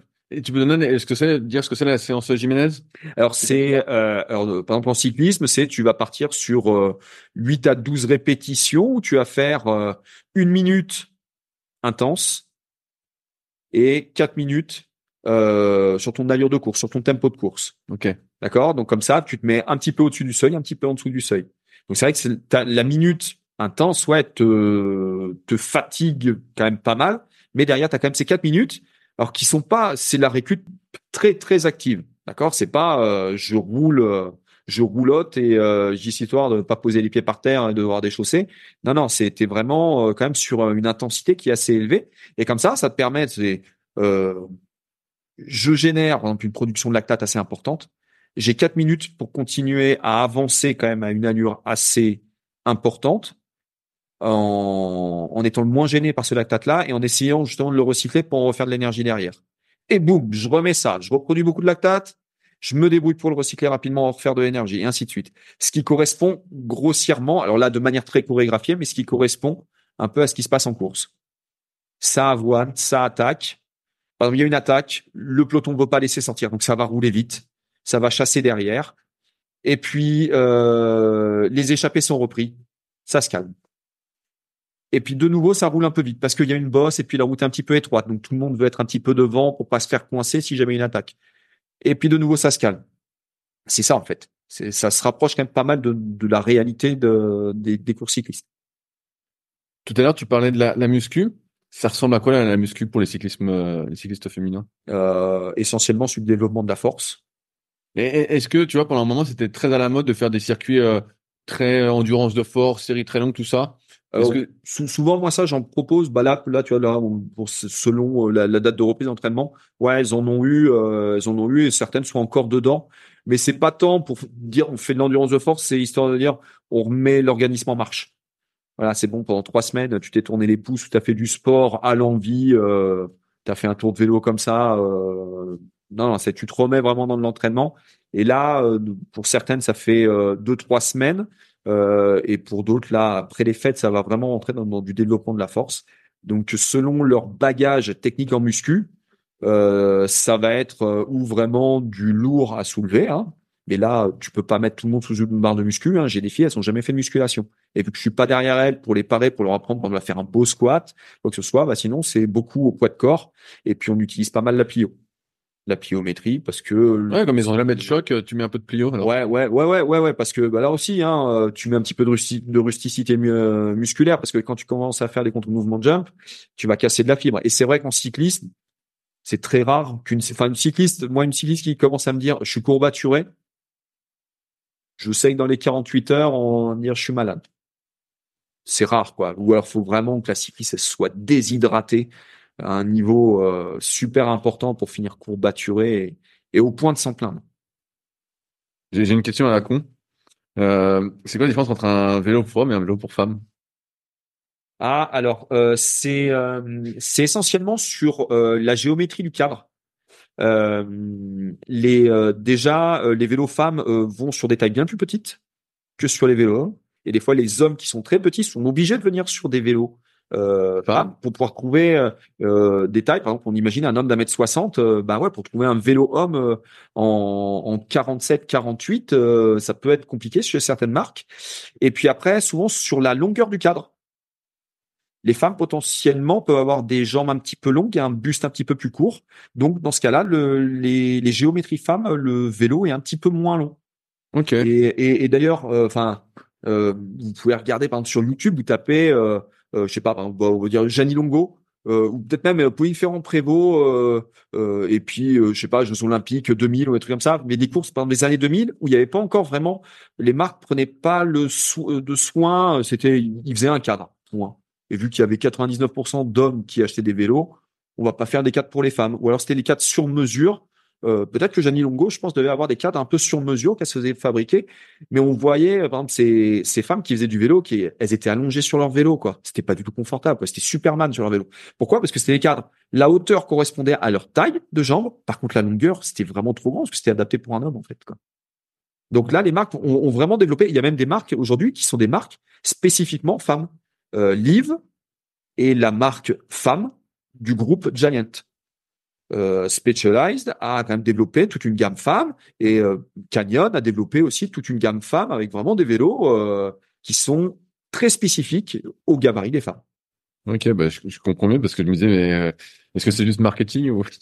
Non, non, non, non, non, non, non, non, non, non, ouais, non, tu, tu, tu vois vraiment la différence. Pareil, la pierre, euh, il y a un modèle qui est le Xedius, est très prisé des femmes parce qu'il existe en très petite taille et la manière dont il est proportionné, on, euh, on arrive à très bien positionner une femme dessus. Elle se retrouve pas justement à devoir faire Superman euh, avec un vélo qui est trop long. Quoi.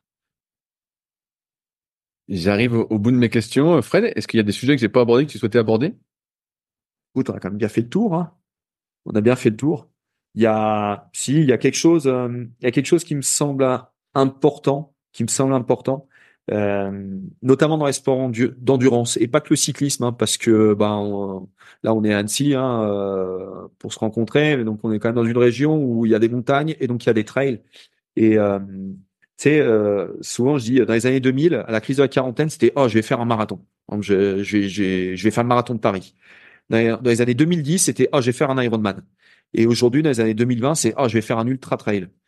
Et euh, je pense que dans les années 2025, euh, ça va être euh, ah maintenant je vais faire une course ultra d'ultra cyclisme, qui sont des courses d'ultra endurance et qui demandent quand même un beaucoup d'expérience et quand même un entraînement, mais ouais quand même aussi très poussé. L'intensité sur ces épreuves est très lente en définitive. Quand tu fais un tour du Mont Blanc en, en 50 heures, tu vas pas très vite dans l'absolu mais pendant 50 heures, tu es au charbon. Et on voit beaucoup de gens qui se lancent dans les sports d'endurance euh, et de manière un petit peu irraisonnée. Du jour au lendemain. Ouais, ouais, ouais, ouais, c'est du jour au lendemain. Euh, ah bah tu vois là, on est euh, bon, on est on doit être le, on, est on est mi-décembre, ouais, on, est le 19 ou le 20 décembre. Chose comme ça. Ah bah le 1er juillet, je vais faire un trail de 120 km. Et là, tu chopes les gens, T'as pas envie de commencer par 20, 25 kilomètres, tu vois si ça te plaît, puis ça va te permettre de te construire un peu. Parce qu'on a des gens qui se mettent à faire ces sports sur ultra distance, sur de l'ultra endurance, et qui se fracassent. Et qui arrêtent le sport de nouveau. Euh, au bout d'un an et demi, ils sont cassés, et, ils font, ouais, non, mais c'est bon, c'est tout. J'ai vu ce que c'était, euh, ça casse trop. Mais ouais, mais vous n'avez pas été progressif, vous n'avez pas été régulier dans votre entraînement parce que vous êtes blessé, et vous avez perdu tout plaisir à pratiquer parce qu'à chaque fois que vous avez pratiqué, c'est dans la douleur. Et en plus, en vous mettant la pression parce que tu dis que le 1er juillet, j'ai mon ultra trail euh, de 120 km ou le 1er juillet, j'ai mon épreuve d'ultra cyclisme euh, de 1000 km qui arrive, je serai jamais prêt. Donc, il faut que j'en fasse toujours plus. Et tu finis avec des gens qui se blessent, qui sont démotivés, qui reviendront jamais vers le sport. C'est dommage. Moi, par exemple, dans le cyclisme, quand j'ai quelqu'un qui arrête le cyclisme en compétition, moi, la priorité, c'est de me dire, euh, en tout cas, c'est de dire aux cyclistes, à la cycliste, et tu continues quand même le vélo un peu en loisir. Et qu'ils me disent oui. Ouais, continue à faire du vélo, continue à faire du sport, continue à faire du sport. Pas de sport, euh, pas de santé. Euh, enfin voilà, encore une fois, ça fait des, ça fait des mauvais vieux quoi. Donc euh, et donc tu vois, c'est c'est et c'est là aussi pour ça, tu vois, c'est pour ça que j'entraîne des femmes en me disant ouais, après la carrière sportive, il va se passer autre chose, il y a une autre vie, qu'elle soit pas cassée, qu'elle ait toujours quand même cet amour du, de l'activité physique de monter sur un vélo, d'aller faire un tour de vélo avec leurs gamins, avec leur mari, avec leurs copines, euh, bah la, de la même manière. Tu vois, j'ai, euh, j'ai encore euh, un ou deux trailers. Ouais, le jour où ils arrêtent, ouais, continuez à aller vous balader en montagne. Quand on vit dans une région qui est magnifique, allez vous faire plaisir. Un triathlète, ok, tu fais plus d'Ironman, mais tu te fais toujours quand même, tu vas quand même nager un petit coup, tu vas faire un tour de vélo, un petit footing, ouais, voilà. Mais pas au point d'arriver à se dégoûter du sport. Je trouve ça dommage. Ça va du plaisir le sport. Oui, je, je, je vois tout ce que tu veux dire. T'es particulièrement actif sur LinkedIn. Moi, c'est là-dessus que je t'ai retrouvé. Tu mets la même chose, j'ai l'impression, sur euh, Instagram et ouais, Facebook? Ouais, ouais, sur Insta, ouais, ouais, essentiellement sur Insta. Alors après, je suis vraiment pas un geek. J'ai, j'ai, euh, je le fais un peu par obligation. Euh... Bah, tu fais des, des, belles infographies, je trouve. Tu as, ton logo, tout ça. Ouais, mais bah, je remercie euh, ma petite Justine, euh, ma petite community manager, qui m'aide beaucoup là-dessus parce que j'ai ouais c'est pas trop mon, mon délire mais d'un autre côté euh, euh, c'est un moyen un de diffuser de l'info et que même si je t'entraîne pas mais que j'ai pu te filer un petit conseil que ça va t'éviter de faire une, une erreur et peut-être de te blesser de voilà bah très bien. Euh, c'est ça aussi qui fait euh, ta pub. Encore une fois, moi, j'ai j'ai pas un nom dans le cyclisme, donc c'est vrai que tu vas pas me chercher parce que je viens d'arrêter ma carrière et puis sur au détour d'une interview, je dis ah bah tiens, j'ai fait entraîneur cycliste, ah bah cool, tiens, je vais être entraîné par lui, il a fait le Tour de France. Donc c'est vrai que moi, l'essentiel de ma clientèle, elle vient par les réseaux sociaux. Donc c'est vrai que tu peux me retrouver sur Insta, sur Facebook euh, et, sur LinkedIn. Et tu as un des seuls livres, donc euh, en faisant mes recherches, sur euh, justement le, triathlon, parce qu'il y a pas beaucoup de bouquins.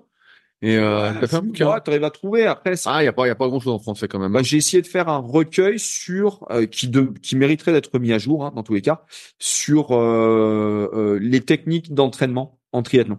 Tu t'as pas un plan d'entraînement tout fait, hein, mais c'est voilà, on parle notamment on parlait de polarisation de l'entraînement. Qu'est-ce que c'est la polarisation de l'entraînement? La définition des différentes zones d'effort.